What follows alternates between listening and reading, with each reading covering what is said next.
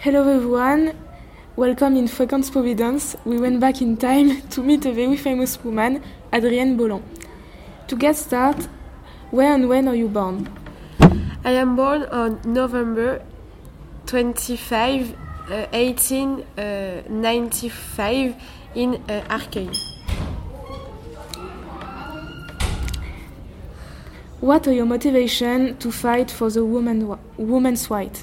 As you know, in 1934, I joined my fellow pilot Hélène Boucher. We fought for women's rights.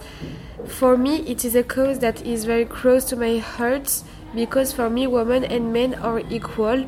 By becoming the first woman to pass the Cordillère des Andes by plane, I show that women are capable to do that as well as men.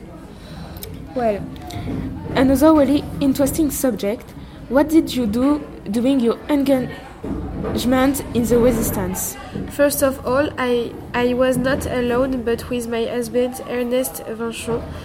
We chose the, to stay in occupied France. We were involved in the resistance. Okay, what studies did you do to become an airwoman? I integrated the flying school of Condron, of Condron in Picardy and I got a, a pilot's license two months after uh, my, ba my baptisms of the air. How many crossings have you done in your life? I done two main crossings, the Cordillère des Andes and the Manche. And uh, the last question, have you ever meeting some complication during your crossings?